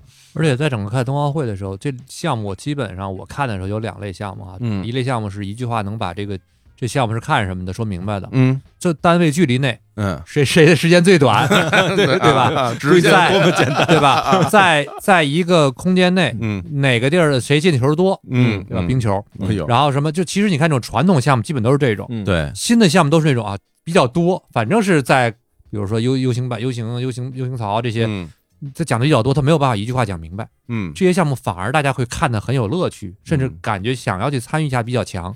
而到那种一句话能说明白的，恐怕只有少数能够追求人类体能极限、嗯嗯技巧极限、视觉极限的东西，比如说短道速滑和速滑这样的，大家才会去看，包括花滑，对对？吧？人用什么样的方式呈现出来的东西，能让我们追求到更极致的美，嗯或者是力量，或者是速度？我们看的是这些，但是可能像我们无意冒犯啊，但比如说越野滑雪这些，可能我们看的时候就是乐趣少了很多。哎呀，嗯对吧越越野滑雪看得我，就是特苦啊，我觉得我比他们都累。脸脸 这这个鼻涕都流成冰壳了。但是我最我我最怕的项目其实是冰球，因为我嗯看不见球。对就没有球哪儿呢？就就就就你恨不得得趴电视前面看这球呢？哎，姐姐们，哎，怎么跑那儿去了？最终啪进又进了，好好好，鼓掌鼓掌，进鼓掌没进啊？看回放怎么进？对对对对对对，看不见，看不见我这这个转播技术应该应该提升一点啊，但是现在不知道怎么解决这个问题，对吧？这他的确球太小嗯，但看不清楚。但是的确，你像刘所说这个花样滑冰，嗯哎，真的就是我发现，哪怕大家可能不太喜欢体育的人嗯，可能都会喜欢看花样滑冰。这东西的确是美啊，嗯对。然后包括就是今年羽生结弦在这个场上这些表现，就引起大家非常多的感触啊嗯。因为我家里不是搞艺术体操的，对啊所以基本这种项目就是我妈肯定都看，嗯所以我也会嗯跟着看，而且嗯我主要是觉得比较哏儿，嗯，这个东西哎，这怎么讲呢？就是一个是他的表演本身，它是分难度和艺术，就难度分和艺术分嘛。对难度分就是是我要做到什么东西做的到位的不到位，艺术分就是这个东西是不是优美，表达的是否连贯，以及和他的就是要表达这个东西本身是不是一回事儿。你不能说是我来一个特悲的东西，然后嘣儿嘣儿蹦着来那个。或者说怎么样的，它这个是两回事儿，所以如何权衡这个难度分和艺术分之间的这个平衡，以及看运动员怎么去编排这些东西，其实是非常有意思的一个事情。是。然后这种项目其实因为每年参与的人都不多，嗯，就参与人就这几个，对，这也是为什么他奖金少，就统共就你们几个人玩儿，就是你分不了多少钱。真是。足球一个队一场比赛至少二十二个人在场上再加替补，嗯。然后这么多呢，肯定好多人得分这个钱嗯，都得参与嘛。所以艺术体操也好，嗯。花样滑冰也好，包括花样游泳，花样游泳嗯。就是类似这种的项目，其实都是它更多的是一种滑着滑着我耍乎起来了。嗯然后在耍乎中呢，又不像那个就是单板啊，那个街头的那些东西那么洒脱，然后还制定了一些规则，对，然后在这个规则之内，你如何就翩翩起舞啊，去跳舞，其实就跳舞的一种演化，对，所以就会非常有意思，让人觉得哎这东西好玩儿。然后这些人互相之间又有一些个互动，互相又认识，又打招呼什么，你就会看着就好像是有一个你所熟知的一个。一段时间会举办的一次的一个宫廷舞会一样，然后就是又来看，哎，这是谁谁谁家的那个谁谁谁，哎，你看他又有一个今年有什么新花样了，然后跟谁怎么怎么着了，就是就很八卦。而且而且你有没有觉得花样滑冰跟艺术体操，或者说你说说花样游泳这个，嗯。我觉得还有一个区别，就是我我不确定啊，就是因为我个人有特别感觉，就是嗯，音乐。音乐，嗯。其实，在花样游泳和艺术体操的时候，嗯。音乐的存在感对我个人来说，就是它强不强强，它是规则性的存在，但它是规则性的存在。嗯，但是在花样滑冰里面的音乐占非常主要的一个成分，嗯特别像什么？特别像玩太古达人，啊，就是音乐，你是耳熟能详也好，什么样也好，嗯那种节奏感，甚至我们说当太古达人玩到调到鬼难度的时候，对吧？嗯就尤其是我们看有人在表演的时候，那种近似于极限的，他怎么能连打到这种程度？嗯，就像我们在看花样滑冰，他怎么就哎，怎么就嗯三周半，怎么就四周了？接着还能跳，还能跳，还能跳这，个就很爽。是因为我也有同感，比如我之前看，比如花样游泳或者艺术体操的时候，你会觉得是这些背景音乐在给这些场上的运动员做一些工作，嗯对甚至有点在为你加油，嗯。或者是是吧，他在帮助你完成这样一个东西。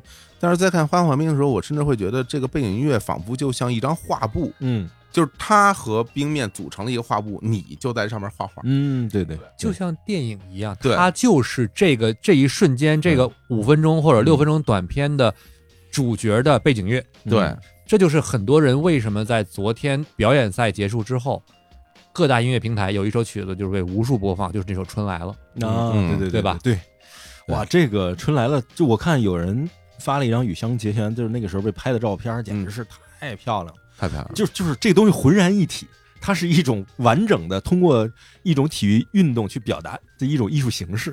真，其实有的时候我觉得都挺残酷，在某一个瞬间，嗯当这个运动员站在这个冰面的时候，嗯。你心里会觉得哇，他可能要输了。嗯。就为什么你会觉得，就是他的服装，包括他整个人，他那个那个状态就不对，对对对对，就就就一看这个气氛、这个气势、气场就完了，这是不对的。对对对。但羽生结弦一上来，嗯。就我拿他举例，并不是说我说只有他好啊，嗯就是他的那些服装，他的那种包括妆容，嗯。他那个表情，嗯。往这一站，你感觉等着吧，嗯。等着看好戏吧，对吧？就是明显是不一样的。就这次，他主要是就春来那个冰舞的时候，我觉得他他可能运动员也有一个状态的起伏嘛。嗯嗯我是觉得这次冬奥会，他其实没有在他那个好的一个周期的点儿上，嗯他到了那个春来的时候才来。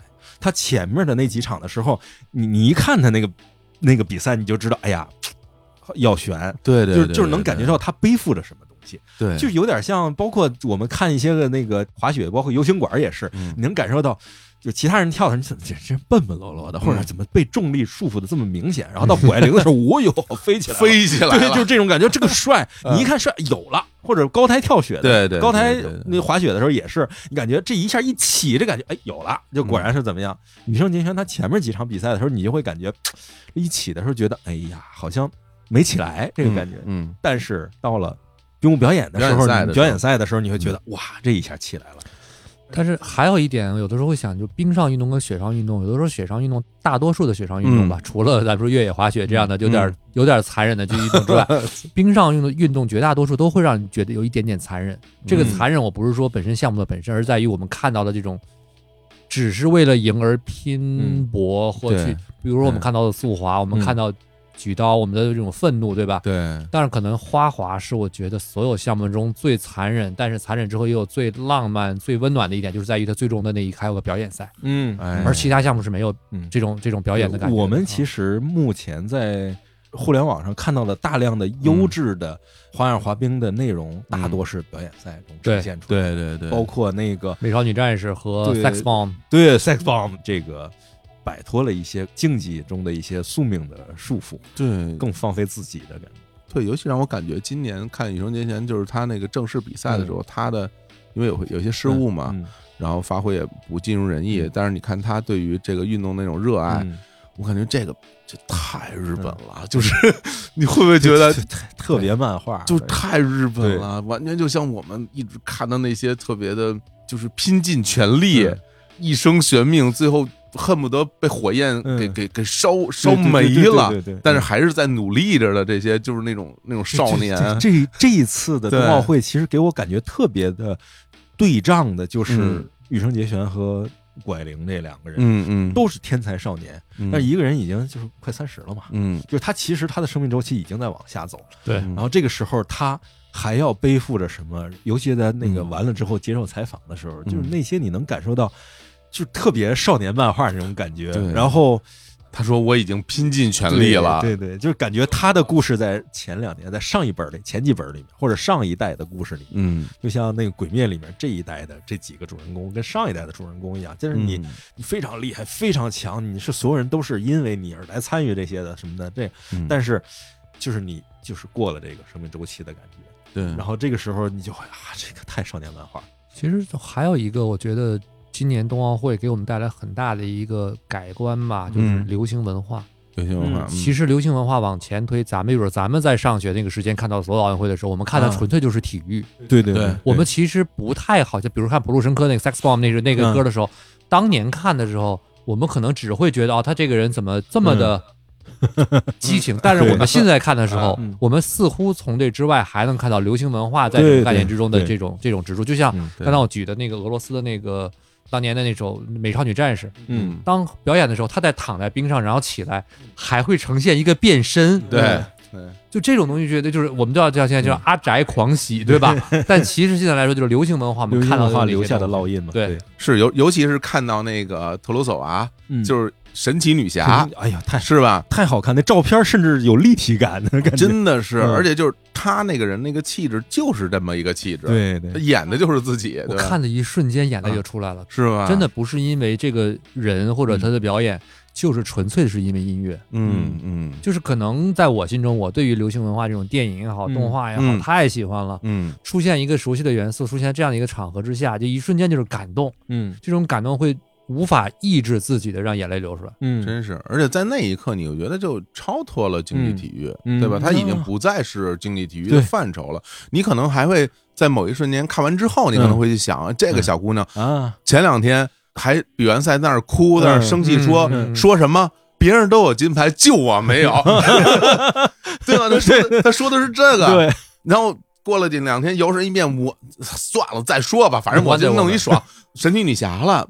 就这个，你就感觉这种流行文化在这些运动员身上真实的反映。对，我们原来看到的是什么？我觉得我我我印象特别深。我最小的时候看田径比赛，嗯，有那个什么，包括什么约翰逊他们那帮人嗯嗯，站在比赛场上戴一大金链子。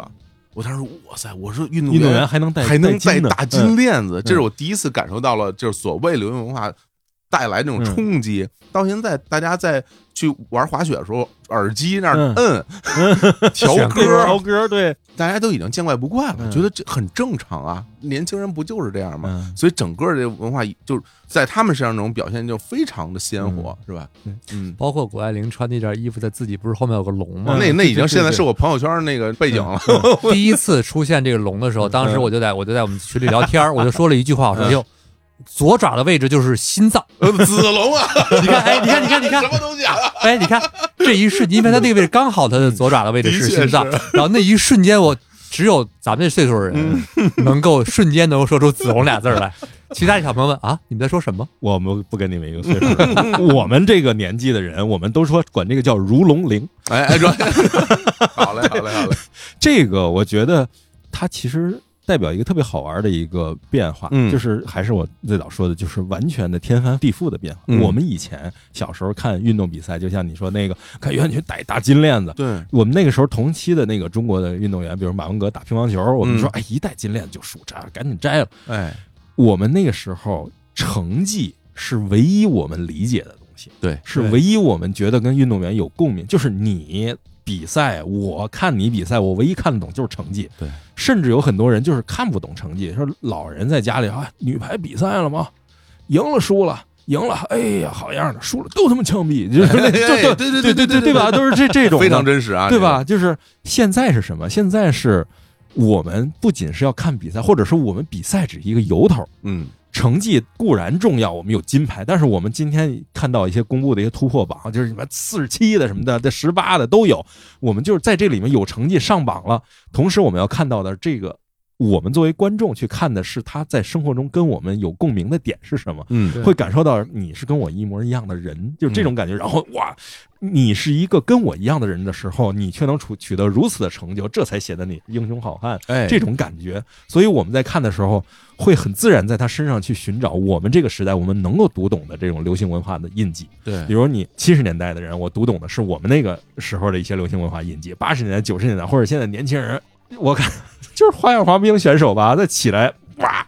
跳舞，然后那个当时新华社配的这个解说是，他表演了一段中国功夫，然后底下说哇，香蕉筋，想象力流行文化，对对对对对，真是，而且就是在某一刻，你会觉得，甚至会带有一些反差，会给你嗯带来更大的冲击。就比如说，谷爱凌比完赛之后在那吃馅饼，对，这个东西他已经不是那种纯粹的年轻人该干出来的事儿了。但是他在那做那个事儿，我当时心里也想，嗯我说这堪比在体育场喝豆汁儿啊，这个这个 他已经是这种行为了。这这种行为带来这种冲击感，你你反而会觉得这个太可爱了。为什么大家那么喜欢他？对，对啊，有没有你有没有觉得，其实，在过去我们看到的是长视频的一个过程，但是嗯我们在过去看体育赛事看的全是短视频。嗯，这场比赛从开始到结束什么样？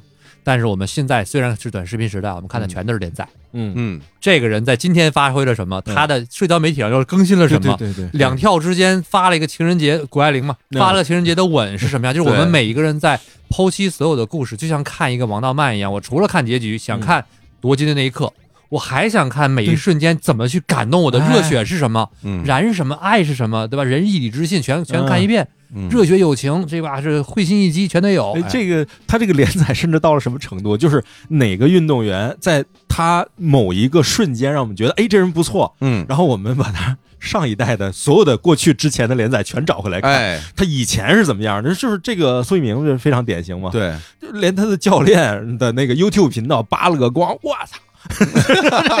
扒了一个光，然后那个再把拐玲和那个孙明小时候的那十二三岁，对那个时候都找出来，然后再往前倒，说真可爱这些人，小栓子，这嗯林海雪原也冒出来了啊你！说这东西就是人的这个大脑的记忆，我都觉得挺奇怪，因为我平时记性特别不好啊，好多东西记不住。但是就是他们那些原来那个，就你刚刚说他们嗯小时候在一起那个，我印象特别深，包括他们说那话，我对都对对对，先说苏一鸣说谷爱凌，哎，就是他们俩换着滑，嗯嗯对，就单板换着滑完之后，那个谷爱单凌说说你这个倒了之后不能走了呀，你这单板你这不能走了，呃，所以说，哦，对，只能滑，对而且那是谷爱凌的北京腔更重，对就是就是那种你这倒了不能走，哎 太 就特别有意思。就太有意思了。就是我们看到了很多赛场之外的好玩的东西，就还有一个就是在第几天来着？哎，嗯第一天吧，应该是第一天的中国首金的时候，嗯，我那个咪咕体育的王蒙不是出圈了吗？哎，对但是其实因为王蒙那一下出圈，很多人去翻以前王蒙的那些比赛的一些记录的一些视频什么的。因为嗯这次央视的速滑除了那谁之外，瑜伽也在做主在做播音，哦，然后大家翻出来的王蒙当年嗯。背手夺冠的就是瑜伽做的这个播音，就会觉得时隔这么多年嗯，王蒙也坐在了播音席上。哎，这个特别有意思，我觉得我可以分享一个整个这次那个奥运会，嗯，因为这次过年的时候，我们家是四代同堂，哇。四世同堂一起过的年，啊因为正好过年那个，呃应该是开幕式那天，嗯。是我夫人她奶奶一百岁生日，哎呦，哎呀，然后所以就是四代人啊一块儿做，老太太要干嘛呢？就是是不是要冬奥会了？嗯，几点开始啊？就一直问，一直问，问的家里人都说：“哎呦，就您关心这个。”然后那个终于开始把电视给我开开，我就要看，听不见啊，哦，耳朵已经听不见了，就是看，一直盯着看。看完开幕式之后，别的就不关心了，啊就就无所谓了，就就也成绩什么不重要，当春晚对，当。春晚看了。哎，然后第二代人就是父母那一代人，嗯，那我夫人她爸问我，哎，这个火炬王蒙来了吗？嗯有王蒙的比赛吗？什么的，就是这种。平其他时间都在那个看手机、刷东西、嗯看那个头条啊，或者那个玩游戏什么的。嗯然后，哎，有这比赛吗？然后还解说，哎，这个怎么样？哎，这这得这么滑，哎，有有意思。嗯然后我们这一代人是什么呢？就是我跟我夫人是属于在各种社交媒体上，或者有的时候会有直播的时候看一眼，然后在各种社交媒体，哎，这个有有不错，表现特别有意思，赶紧点进去找一下他在赛场上那个有意思的视频，然后回来看什么的，时候，哎，我说这有意思，你看了？然后他说，哎，我都看了，这个我可能早就已经看了。什么的，都是通过这种碎片嗯去看的。嗯然后我孩子看的时候是什么呢？嗯，给他个电视，然后让他在那放着看点别的，然后看到哎冰球比赛，哎呦打起来了，这哎呦哎呦我去打起来，哎呦哎呦呦呦，然后过一会儿跟我说，爸爸你看美国队跟。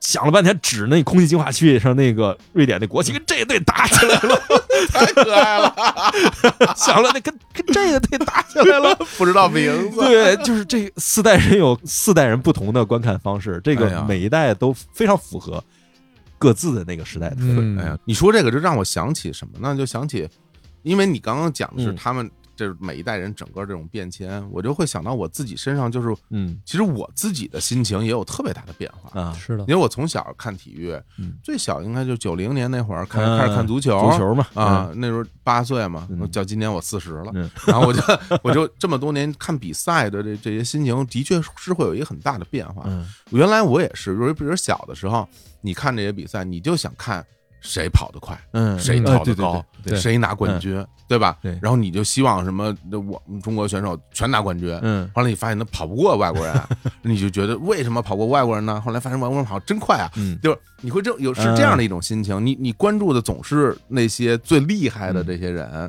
那后来看体育看多了之后，在中间的就，比如我二三十岁的那个时候，我就会去想说，哎，为什么这个人他能够有这么好的成绩，我我也想看看他背后他是怎么训练的，嗯，然后他的整个的这个饮食，他的团队，嗯我想搞清楚说，一个运动员如果想达到这么高的成就，他到底需要哪些背后的支持？嗯比如说他平时吃什么，他怎么练，嗯对吧？然后他自己有什么样的天分，最终能让他做到像现在这样，他变成了世界上跑得最快的人，或者是跳得最高的人。但是时至今日，我再看这个比赛说，嗯我其实说心里话，我不太在乎这谁输谁赢了，嗯，因为嗯总有一个人会赢，啊，也总有人会对输。对，然后这些输赢看的太多了。比如说，咱们今年在咱们冬奥会上，这个奖牌，嗯有了很大的突破嗯。咱们这个九块金牌嗯是吧？然后总的这个奖牌榜咱们排第三第，三，原来从来没有过这样的成绩，我当然开心啊，我肯定很高兴啊。但是哪怕我没拿这么多金牌，嗯，我也觉得可能不太会减弱我在看这个比赛时候的那种快乐。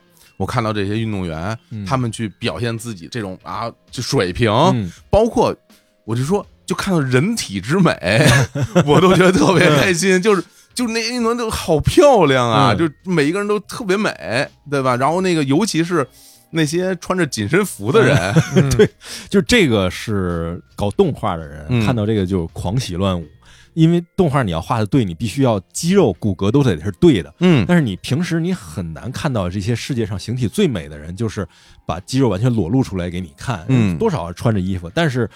这些冰上项目和嗯雪上项目的时候，他全身是包裹的紧身衣，是就是你能完全的看到他肌肉是怎么走的，他哪块练起来，哪块没练起来，怎么发力的。尤其是那个我没有想到的是，雪橇冰车项目居然能够这么帅的，一个个那个胳膊抡到天上，都跟玄遥鸣人似的那 感觉。那大腿、那臀部，他们在推着那个雪车往前跑，尤其是钢架雪车和这个嗯。雪橇，他们有一个起跑对。那个过程的时候，那一瞬间，太有意思了。爆发力的那种使用，简直就是感觉这个人浑身都肌肉的膨胀，对，啪就就特别漫画式，啪这个人速度线这肉都胀起来，叭往前跑，冲上去一下，这真是你再过分就认牙了，是不是？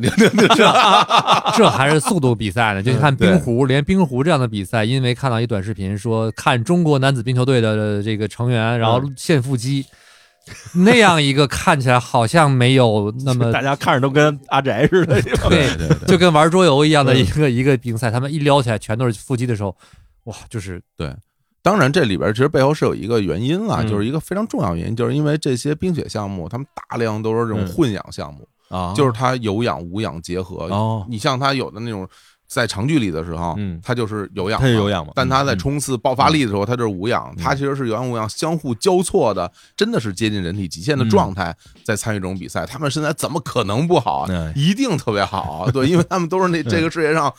耐力又好，力量又好，嗯又有速度，平衡性又好，敏捷，所有的这些啊这些都要具备，他才能参与这些东西哦，。这个也是，确实是为什么冰雪项目本身它观赏性好的一个特征，就是他的人的身体比例匀称。对，对，他正经是那种七八头身的人去嗯参加，他不是那种就是我为了这个项目的优势，我特意选就是身体比例更更利于这个项目，他不是这样。嗯，对，所以就是在这一块儿，你就能看到这些人体的这种，哎呀，这种我就就感觉就是有这些，有大家在场上场下的那些东西，嗯这金牌反正不是我的，不是啊，就是就是以前没那么在乎了，以前可能看的是哎嗯更快、更高、更强，然后争个先。现在嗯我觉得我不知道是因为这个项目本身可看性很好，还是说嗯年龄的原因导致就现在说哎挺快、挺高、挺强啊，就是这种，而且很功利的一个结果，看就是因为今年算是中国首次参加了所有分项、所有这个小项的这个比赛。哦，，所有？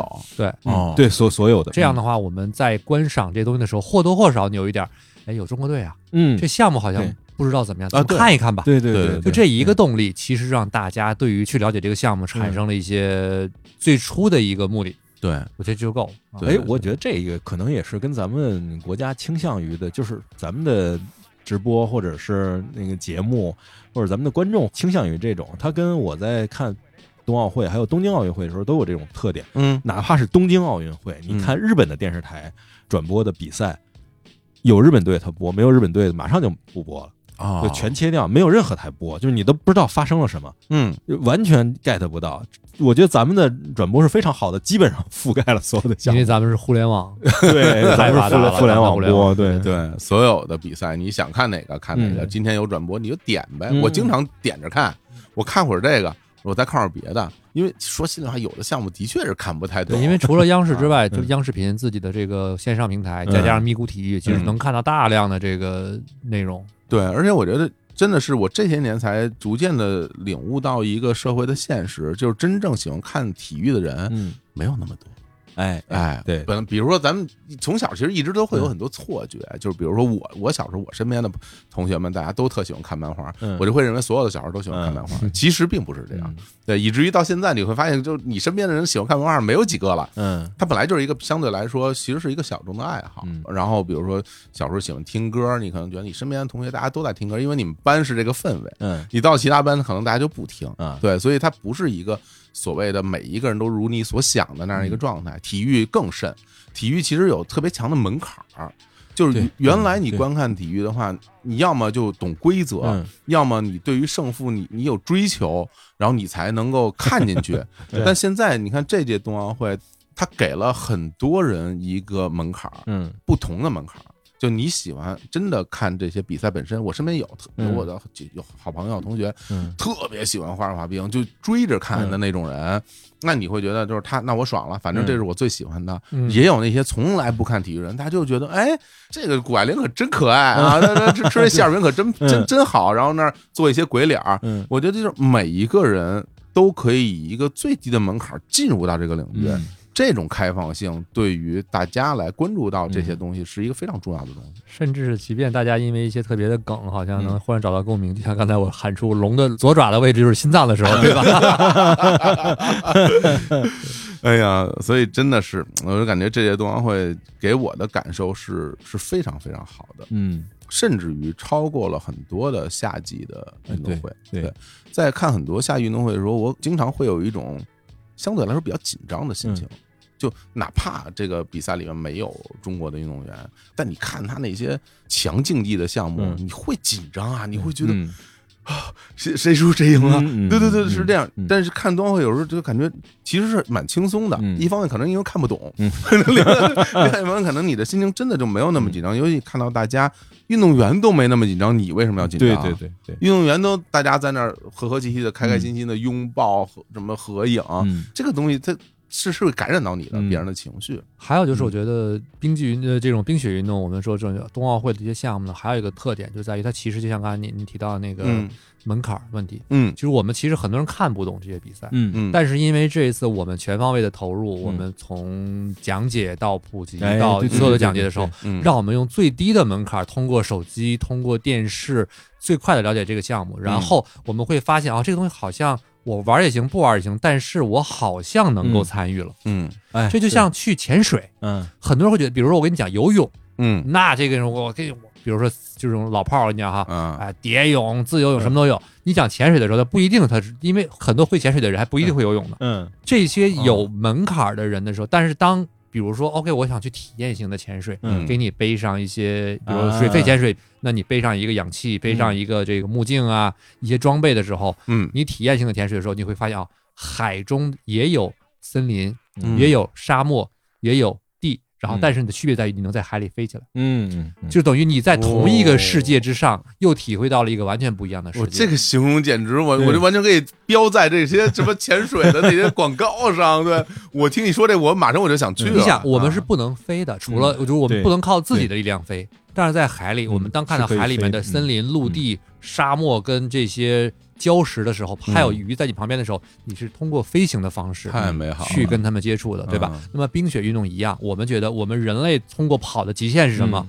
看百米赛跑，嗯，对吧？这是我们人类对于速度极限。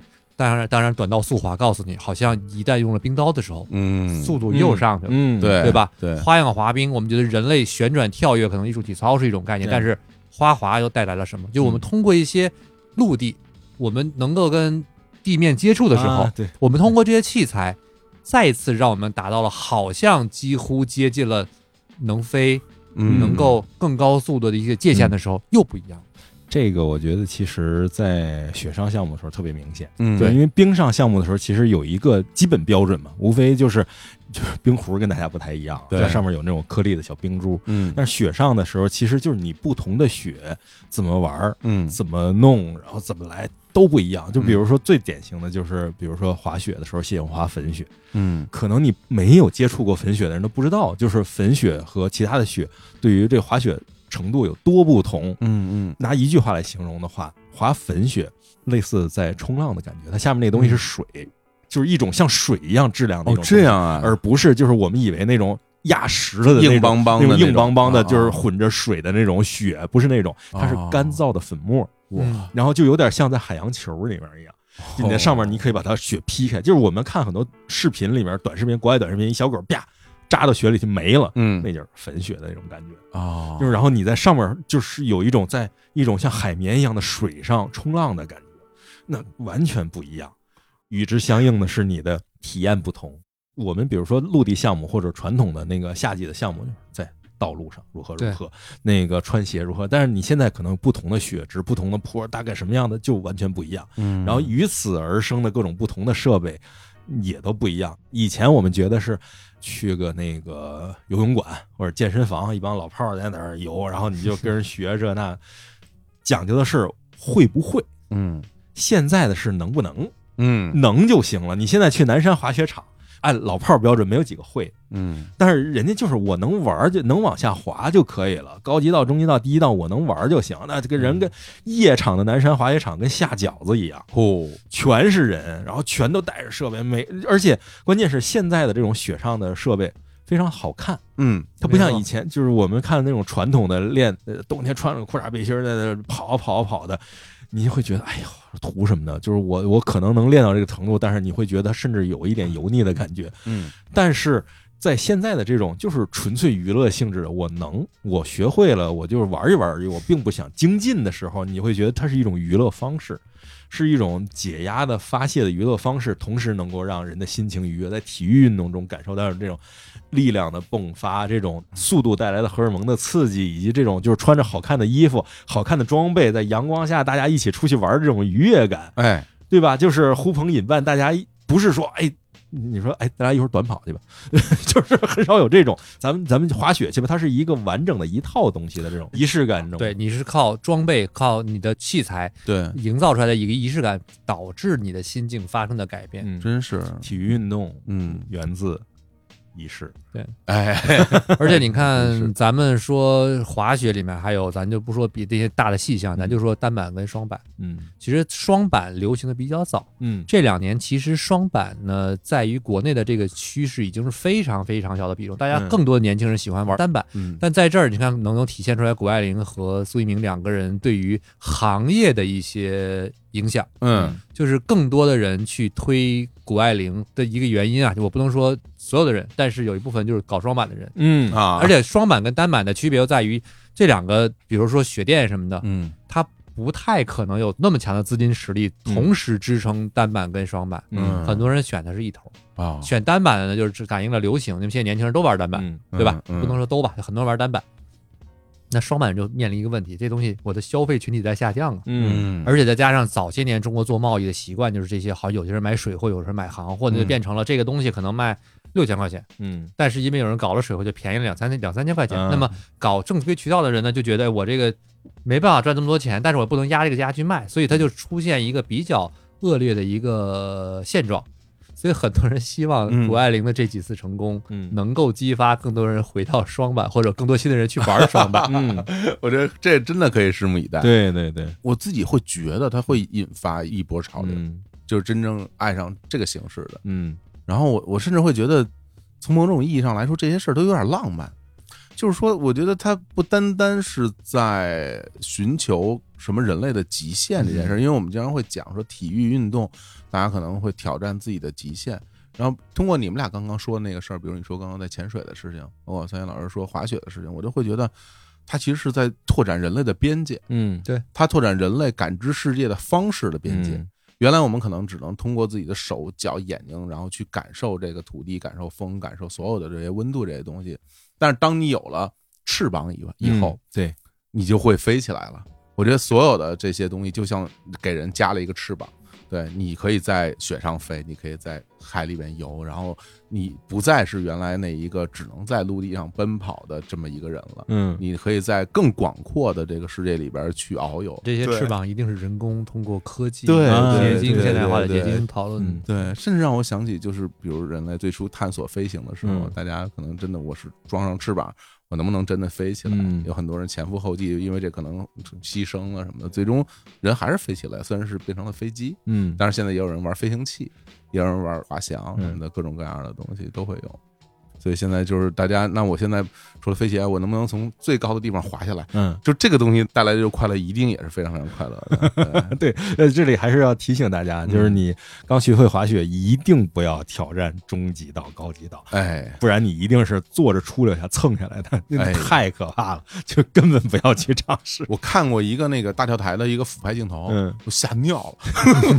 这个东西，这这不是在滑雪，这是在跳楼，嗯。就是 那那感觉就完全是在跳楼，这太吓人了。这个就我们在看那些比赛的时候，包括游行槽，就是在谷爱凌的比赛的时候，看到一个数据，人家聊哈，你看谷爱凌当天跳跃最高高度三点九米，嗯，对，平均高度三点六米嗯。我想了想，三点九米跟三点六米的那个高度，我觉得啊 一，层半楼高啊，关键是这要是摔一下，对。吧？在咱不是人家，人家肯定是嗯。技术在，咱们就嗯。就别想了，咱就踏踏实实的一个坡滑下来。而且它是超过那 U 槽那边缘三点多米，啊对。那个它只是腾空那么高，太吓人了。那个，哎呀，聊了这么多，大家可能感觉这个冬奥会也已经结束了。嗯对，然后因为闭幕式也已经完事儿了，但是我又想起之前有一个算是一个热点的话题，就是挺逗的，有经很多人在社交媒体上去问，说为什么 为什么冰墩墩比雪容融要更火一点？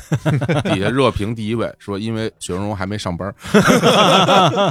对，因为冬残奥会的吉祥物，因为冬残奥会还没有开始那个时候嗯，但是我们虽然。闭幕式已经结束了，嗯但是其实冬残奥会才刚刚开始对，这届比赛还没有结束。嗯。对，嗯，所以我觉得大家也可以继续来关注冬残奥会相关的这些事情，看看比赛。嗯。而且我觉得从以往来看，不管是奥运会和残奥会，包括现在今年我们因为在发生在家门口嘛，嗯。嗯。我们通过冬奥会看到的这些热点，不管通过冰墩墩这个雪融融开始，还是说我们即将马上要看到的冬残奥会，都应该能够让我们更多的换一个角度，在时隔十四年之后，我们再一次看自家门口给全世界一部分或者说很大一部分有障碍的人群，他们是如何呈现自己对于运动的一种体育精神的理解的。是嗯这可能对于我们来说，我们没有办法完全的这个感同身受，但是我们觉得应该尽可能的去呃换位思考，去感受一下这种运动对于他们来说重要性，尤其是还要说冰壶，就是有有趣在于，比如说看冬奥会的冰壶嗯是有人擦冰的，嗯冬残奥会没有人擦冰。哦，全都是看谁投的准，力量大跟精准，那是一场完全只靠投掷和精准度去进行的一个一个一个动作，真变成克劳奇了。手感，这肯定是好看的。嗯嗯，特别特别的期待，所以我觉得我们虽然说冬奥会的这个脚步停滞了，但是冬嗯残奥会即将开始，许荣荣马上就要上班了嘛，对吧？，对，我们即将看到的小灯笼如何在我们的家门口再一次呈现冬残奥会的风貌。嗯我相信还是有很多东西是可以去让我们被感动，或者说被被鼓舞的。就像我昨天晚上看这个闭幕式之后发的嗯朋友圈一样，我觉得嗯就是这一瞬间，我觉得离我很近，就是在过去的两年之间，尤其是因为新冠疫情的情况出现的时候，我们就尽可能深居简出，嗯而且心境在发生转变。嗯但是因为在家门口发生这种国际性的赛事，让我觉得好像就像一个漫画一样，即便如此，小镇依然转动，对吧？嗯就即便如此，地球依然转动。对对对对那，我觉得这种就是有希望，嗯感觉是好的。我觉得确实跟世界是相连的，这个感觉嗯特别的好。怎么讲？就特别的顺这个事情，因为它其实我包括冰雪运动本身，就是冰上运动其实是咱们的传统，雪上运动也是咱们的传统。嗯但是现代的这些个雪上运动，好多都是从国外传过来。嗯举例的话，以亚洲来举例，其实亚洲最早开展这种现代雪上运动的日本，是他当时是被奥地利人和美国人嗯，传进日本，嗯，然后穿着那种双板滑雪板从那个雪山上嗖滑下来，特别帅，他觉得这东西好帅。嗯，然后后来那个时代单板要起来，零零七电影的推波助澜，然后单板也流行起来，对然，后这些东西就一点点传到了日本，但是同时又随着在全世界的流行，又传到了各个国家、各个文化。然后这次汇聚到中国的这个冬奥会，我们的两个谷爱凌和邹一鸣这两个选手，一个是在美国训练，一个是在日本训练，然嗯后回到中国来比赛，然后各自都夺得了属于自己的金牌。这就是它不是说一个割裂的世界，这个世界仍然是转动并且连接的。然后我们的选手也一样是在海外训练，外国的选手也在我们这儿有交流，大家就完全是融合在一起的一个盛会。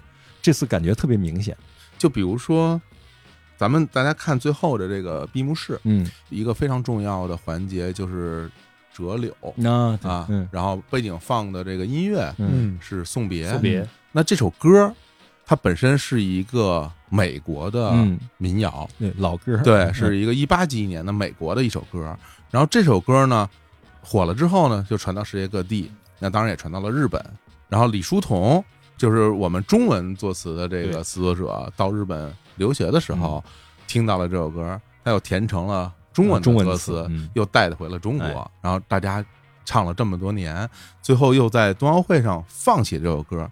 就像你刚刚讲的，它它在流转，嗯，整个世界在流转，而且我觉得也并未停止。嗯其实我看完整个的闭幕式以后，我有一个特别强烈的心情，就是我从来没有像期待二零二六年意大利的 啊冬奥会嗯一样去期待任何一场赛事的出现，因为我觉得它代表了一个希望，嗯或者是代表了一个美好的未来。